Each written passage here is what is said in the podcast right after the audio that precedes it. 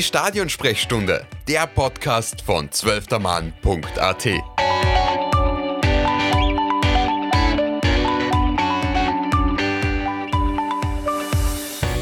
Eine mutmaßliche Inseratenaffäre bringt einen mächtigen Österreicher zu Fall. Erst kurz im Amt ist es schon wieder vorbei.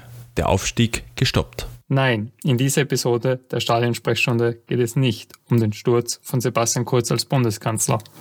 Es geht um ÖFB-Präsidenten Gerhard Milletich und dessen Aufstieg und Fall.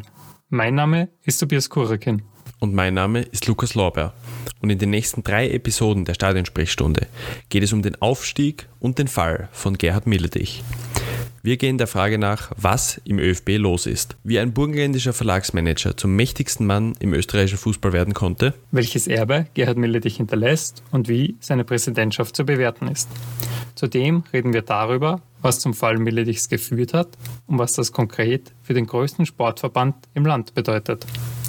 In dieser ersten Folge gehen wir der Frage nach, wer Gerhard Milletich ist und wie er überhaupt zum mächtigsten Mann im größten Verband Österreichs aufstieg.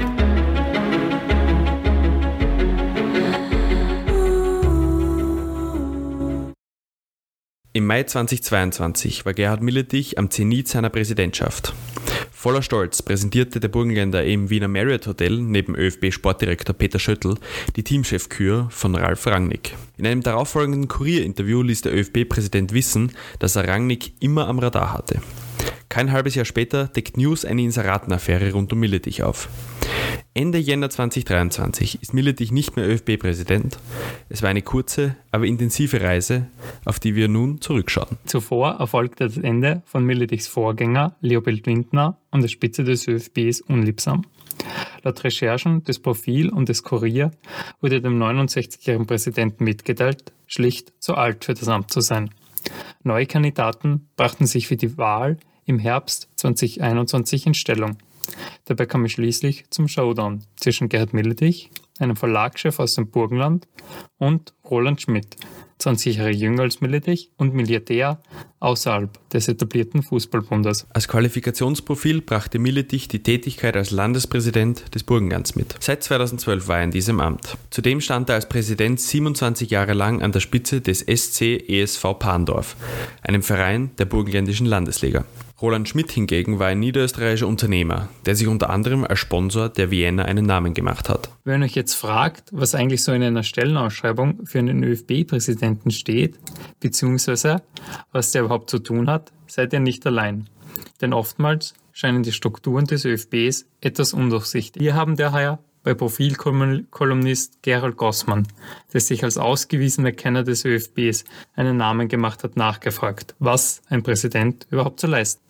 Also in der Satzung ist das ganz klar geregelt. Der ÖFB-Präsident soll repräsentieren, heißt es dort. Und das hat man auch im Präsidium immer wieder bemängelt. Man hat gesagt, naja, er mischt sich dazu sehr in die Tagesarbeit ein. Er sucht den Teamchef, er geht zu Sponsoren. Im Grunde ist das nicht sein Aufgabenbereich, war immer zu hören im Präsidium. Er soll repräsentieren. Das ist seine Aufgabe und darauf soll er sich konzentrieren. Natürlich äh, ist es nie so gelebt worden. Auch das Präsidium wäre im Grunde ein Aufsichtsrat. Ja? Ein Aufsichtsrat, der Entscheidungen absegnet oder eben nicht. Ja?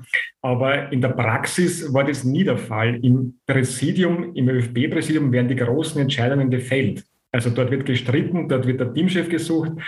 Das war in der Vergangenheit immer so. Es wurde dann manchmal, wie in der Ära Rotensteiner, wurde das Präsidium ein bisschen außen vor gelassen oder auch jetzt, wie bei der Rangnick-Suche, bei der Teamchef-Suche, dass man das Präsidium ein bisschen beiseite schiebt. Aber ansonsten haben das die Männer sehr geschätzt, dass jeder so seinen Kandidaten dort drinnen hat und äh, auch sagen kann, ich hätte gern den, ich den. Und äh, also alleine der Aufsichtsrat, äh, diese Funktion, auf die hat man sich nie, mit der hat man sich nie begnügt. Um in der Fußballsprache zu bleiben, die Wahl war für Milletich kein Heimspiel. Im ersten Wahlgang stand es noch 5 zu 5. Im zweiten sprachen sich letztlich die Vertreter der Bundesliga und der Steirer Wolfgang Bartosch für Milletich aus. Große Freudensprünge löste die Wahl Milletichs bei den Beobachtern des heimischen Fußballs nicht aus. Gossmann sah Milletich etwa als eine Notlösung. Wir haben nachgefragt, wieso. Naja, es war so damals, dass einige im, im Präsidium eine Lösung von außen äh, favorisiert haben. Das heißt, sie haben einen Kandidaten von außen gesucht und den dann in Roland Schmidt, einem Selfmade-Millionär, gefunden, äh, der das gerne gemacht hätte. Und die Lösung von innen war damals Gerhard Milletich, der burgenländischer Landespräsident war und im Kreis des Präsidiums wohl bekannt. Das heißt, das waren die beiden Kontrahenten, die Lösung von außen, die Lösung von innen. Und, und Milletich war irgendwie so ein bisschen ein Kompromiss dann damals, dass man gesagt hat, okay, wir wählen jetzt nicht den großen Schritt und sagen, wir nehmen einen von außen, sondern wir nehmen nochmal einen von innen und hat es so ein bisschen verschoben aufs nächste Mal. Bei der nächsten Wahl dann, dann gibt es die großen Änderungen, vielleicht auch mit einer Strukturänderung verbunden. Deswegen äh, war das damals irgendwie ein Kompromiss, Milletich. Ja. Milletich, ob Notlösung oder Doppelsetzung, trat schließlich das Erbe von Winden an. Als Milletich im September 2021 von Winden übernahm, saß noch Franco Foda auf der Trainerbank. Vier Tage vor seiner Wahl hatte das Herren A-Nationalteam 0-1 gegen Schottland verloren. Die letzte Chance auf Platz 2 in der WM-Quali war verspielt. Miletich kündigte als erste Amtshandlung Gespräche mit Ford an. Gleichzeitig beauftragte er Sportdirektor Peter Schöttl und die ÖFB-Sportkommission, sich um Alternativen am Trainermarkt umzusehen. Miletich führte außerdem Gespräche mit den Geschäftsführern des ÖFB. Dort wurde ausgelotet, ob es sich wirtschaftlich ausgeht, Franco Foda bereits vor dem WM-Playoff vor die Tür zu setzen. Zwei deutliche Siege gegen Israel und die Republik Moldau zum Abschluss der WM-Quali hatten dann die Verantwortlichen zum Schluss kommen lassen, eine Ablöse Foders vor dem Playoff geht sich nicht aus. Dazu kommt, hätte ein neuer Trainer das WM-Playoff gegen Wales gewonnen, hätte sich Foders Vertrag automatisch verlängert. Der ÖFB hätte dann zwei Trainer bezahlen müssen. Ein großer Coup wäre also nicht möglich gewesen. Die Frage stellte sich schlussendlich sowieso nicht. Foder verlor das WM-Playoff und warf letztlich selbst das Handtuch. Milletich arbeitet daraufhin auf ein Image eines Machers hin. Die Zerwürfnisse rund um seine Wahl sollten vergessen werden. Die Teamchefsuche kam ihm dabei gerade recht. Der Präsident, dessen Rolle eigentlich nicht darin bestehen sollte, sich aktiv in die Teamchefsuche einzumischen, wurde plötzlich aktiv. Militich wusste, dass er nicht der große Kenner des Fußballgeschäfts war. Er reiste herum und holte sich Rat bei Leuten, die es besser wussten. Unter anderem beim Sportdirektor von Red Bull Salzburg, Christoph Freund, der Milletich mit einem Vorschlag hellhörig werden ließ. Da gab es ja dann auch diese Fahrt, das ist ja auch gut dokumentiert, äh, wo der, der, Generalsekretär des ÖFB mit dem Präsidenten äh, nach Salzburg gefahren ist zu Christoph Freund. Und die haben sich dort ein bisschen erkundigt, wen würdest du uns empfehlen? Du bist ein erfahrener Sportmanager, was sagst du? Und Christoph Freund hat da gesagt, äh, ich könnte mir den Ralf Rangnick vorstellen. Ja? Äh, der hat jetzt eine, eine Beratungsagentur, der könnte mehrere Dinge gleichzeitig managen und den könnte das interessieren. Und im ÖFB war man skeptisch. Also Ralf Rangnick hatte man ja überhaupt nicht auf der, auf der, auf der Karte. Man hat gesagt, nein, der ist Trainer von Manchester United, also der, der ist viel zu teuer. Der ÖFB kann maximal 1,5 Millionen Euro pro Jahr einem Teamchef Gehalt zahlen und das ist ein, ein, ein Bruchteil von dem, was dieser Trainer gewohnt ist. Also beim ÖFB hat man sofort gesagt, nein, wir brauchen gar nicht fragen, weil das geht sich nicht aus. Ja. Aber Christoph Freund hat dann die beiden ermutigt und hat gesagt, probiert es. Ich kann mir vorstellen, dass ihn das interessiert. Er kennt sehr viele Spieler, äh, er hat viele von ihnen trainiert. Er weiß, äh, dass, dass diese Spieler eine eine Art von Fußball bevorzugen, die auch er entwickelt hat. Ja? Das heißt, er könnte diese Kompatibilität erkennen und sagen, ja, äh, die spielen den Fußball, den ich auch spielen lasse und das könnte funktionieren. Ähm, dann hat Peter Schöttl auch den, den äh, Ralf Rangnick kontaktiert und hat dann gleich gesagt, na, äh, also bei den Gehaltsforderungen, da werden wir nicht zusammenkommen. Ja? Man muss auch sagen, der, der ÖFB ist dann irgendwie auch, der, der Ralf Rangnick ist ihnen zugefallen. Ja? Also es soll sich dann so zugetragen haben, dass sich Ralf Rangnick wenige Tage vor dieser Wahl, wo der Teamchef gewählt wird, gemeldet hat beim ÖFB. Und dann gesagt hat, ja, ich könnte mir das auch zu diesen Konditionen vorstellen. Ähm, und ich habe auch viel recherchiert im Umfeld von Rangnick. Und dort hat man mir so erzählt, dass er Feuer und Flamme gewesen sein soll. Ja. Also er soll sich immer mehr vertieft haben in die Materie, hat sich den Kader genau angesehen des Nationalteams und hat erkannt, okay, das könnte passen und ich könnte endlich meinen Traum verwirklichen, nämlich Nationaltrainer zu sein und das mit einer Mannschaft, die meinen Fußball spielen lassen könnte. Das heißt, Rangnick hatte ja schon immer den Wunsch, Teamchef äh, irgendwo zu sein. Nur, wo kann Ralf Rangnick Teamchef sein? Wo hat er eine Mannschaft, die er sich so zusammenbauen kann wie bei Red Bull? Ja? Das ist ja fast nirgends gegeben. In den Südländern spielen sie Ballbesitzfußball, anderswo ist es auch nicht so homogen wie bei uns.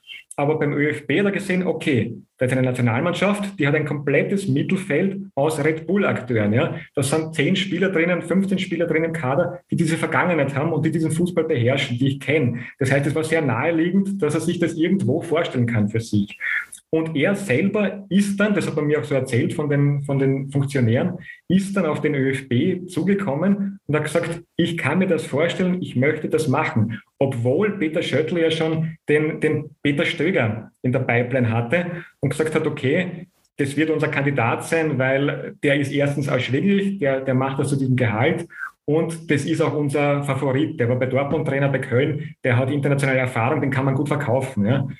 Und Rangnick hat dann selbst praktisch mit seiner Annonce gesagt, ah, ich mache das und dem konnte man sich ja nicht, das konnte man nicht ablehnen. Ja? Wenn ein internationaler Fußballfachmann da sagt, ich trainiere die Nationalmannschaft, dann, dann konnten das auch äh, vielleicht Kritiker oder Gegner der Person Rangnick nicht mehr verhindern. So konnte Gerhard Milletich tatsächlich am 29. April im Wiener Marriott Hotel neben Peter Schöttl Platz nehmen. Zuvor hatte der Präsident die Teamchefsuche aktiv mitgestalten wollen. Jedoch hat er mehr als Zaungast und nicht als Macher teilgenommen. Die Bestellung Rangnicks lag hauptsächlich bei Ralf Rangnick selbst. Milletich selbst störte das freilich nicht. Er machte sich in der Phase rund um die Bestellung des Teamchefs seine Erfahrung als Geschäftsmann zugute. Er holte sich die Meinungen von Fachmännern wie Freund ein, diskutierte mit dem Wirtschaftsbossen des Verbandes und war letztlich erfolgreich. Milletich, der 2017 Foda als Lösung präferierte, inszenierte sich plötzlich als jener Mann, der den Trainer von Manchester United nach Wien holte. Und auch wenn das nicht ganz der Wahrheit entspricht, hält Gossmann Milletich zumindest eines zugute, nämlich, dass er die Wahl von Rangnick nicht verhindert hat. Seine große Errungenschaft bei der, bei der Teamchefwahl von Ralf Rangnick war, dass er sie nicht verhindert hat. Weil es hat in der Vergangenheit sicher Präsidenten oder Präsidiumsmitglieder im ÖFB gegeben, die diese Personalien noch verhindert hätten, ja, die gesagt hätten, ah, gut und schön Ralf Rangnick, aber der Peter Stöger kann das genauso gut. Ja. Also seine Errungenschaft war, dass er, sie, dass er erstens diese Denkmöglichkeit in, in Erwägung gezogen hat. Das könnte auch einer sein, den man nicht am Zettel hat von vornherein und sich auch auf den Weg gemacht hat zu, zu Christoph Freund und das, das forciert hat und dann das Ganze auch zugelassen hat. Und man muss ja sagen, in dieser Phase der, der Teamchefwahl, ja, also in diesen paar Wochen, wo, wo täglich in den Medien kommuniziert worden ist, der könnte es sein, der könnte es sein, und wo diese, diese, dieser Wahlprozess stattgefunden hat, da haben sich ja die Präsidiumsmitglieder ständig beschwert. Ich habe auch einige Artikel darüber geschrieben, dass sie sich ausgeschlossen fühlen vom Präsidenten. Ja? Und das war auch so ein Punkt, der dann noch mehr einen Keil getrieben hat in das ohnehin nicht sehr homogene Präsidium äh, wo, wo, wo sich vor allem der Westen ausgeschlossen gefühlt hat. Die haben dann auch eine Sitzung verlangt in Wiener Neustadt bei einem Frauenländerspiel, wo sie gesagt haben, wir wollen jetzt informiert werden, wir wollen wissen, wer, äh, wer steht da zur Debatte und wir wollen das nicht am Tag der Entscheidung kommuniziert bekommen. Äh, was ich auf der einen Seite auch verstehen kann, weil auch ein Aufsichtsrat sollte ja informiert werden, weil er dann in, in der Sekunde ja auch entscheiden muss. Ja.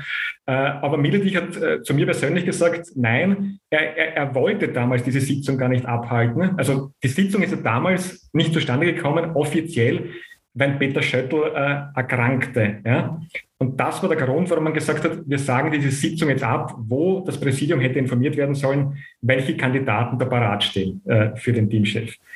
Ähm, aber Miletich hat zu mir im persönlichen Gespräch gesagt, dass er das ohnehin nicht wollte, weil er genau wusste, wenn das ganze Präsidium jetzt erfährt, wer da zur Debatte steht und den Namen Rangnick hört, dann steht der ein paar Stunden später in den Medien, weil die Landespräsidenten einfach sehr gute Drähte haben zu ihren Journalisten äh, in den Bundesländern und das einfach sehr schnell nach draußen dringt. Ja. Und deswegen war es auch im Interesse von Milletich, dass er diese Sitzung äh, äh, verhindert. Ob er es jetzt verhindert oder nicht, aber ihm, ihm, ihm war es ein Anliegen, dass hier nichts nach außen dringt. Ne? Doch nicht nur die Teamchefbestellung fiel in die Ära von Gerhard Milletich. Der Kurzzeitpräsident durfte sich auch über die Fixierung eines neuen Trainingszentrums in Wien-Aspern freuen. Auch dabei dürfte Milletich wieder sein Geschäftssinn, sein Unternehmertum und seine Kontakte geholfen haben. Milletich gilt als SPÖ-nah. Er machte eine Vielzahl seiner Verlagsgeschäfte mit der Stadt Wien. Die engen Kontakte zur allerhöchsten Politik dürften dann auch nicht geschadet haben, wenn es darum ging, im Osten der Bundeshauptstadt ein modernes Trainingszentrum zu errichten.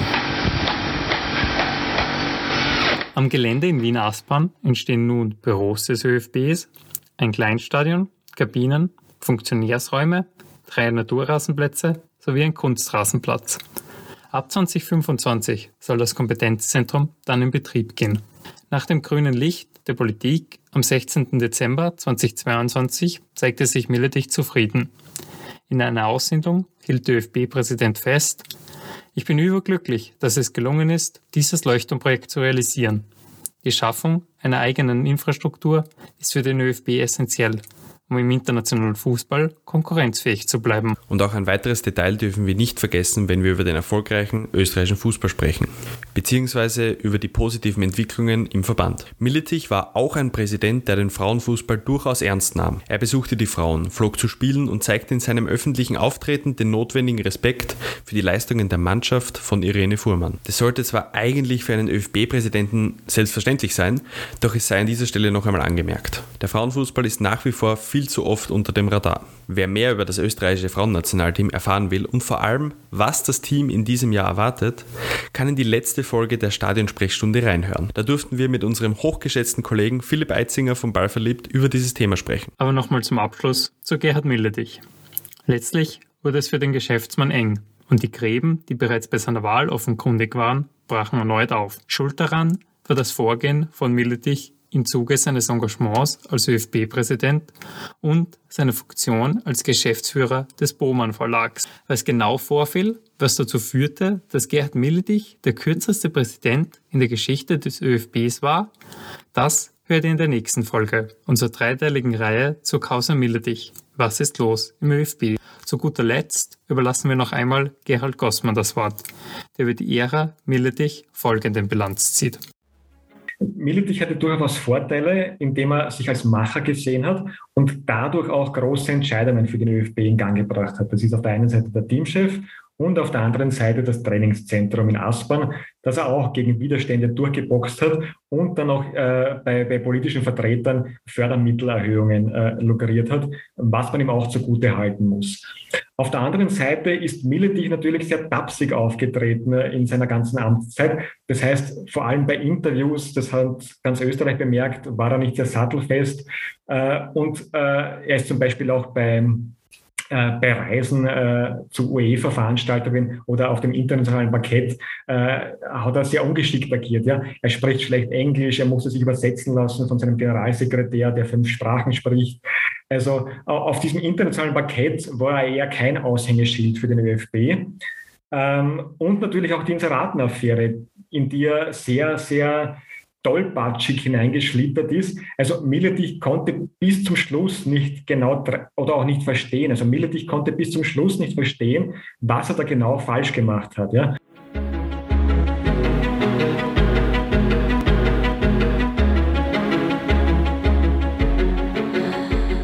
Mit dieser Einschätzung verabschieden wir uns für heute. Sagen danke fürs Zuhören und Tschüss. Wem diese Folge der Stadionsprechstunde gefallen hat, kann uns gern eine Bewertung auf seiner liebsten Podcast-Plattform dalassen oder uns Feedback geben. Die Möglichkeit dazu bietet sich über Social Media oder direkt per Mail an tobias.kurakin.12mann.at. Wir freuen uns, von euch zu hören.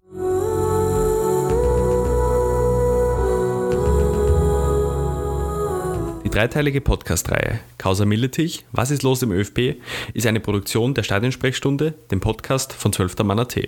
Von und mit Tobias Kurakin und Lukas Lorber.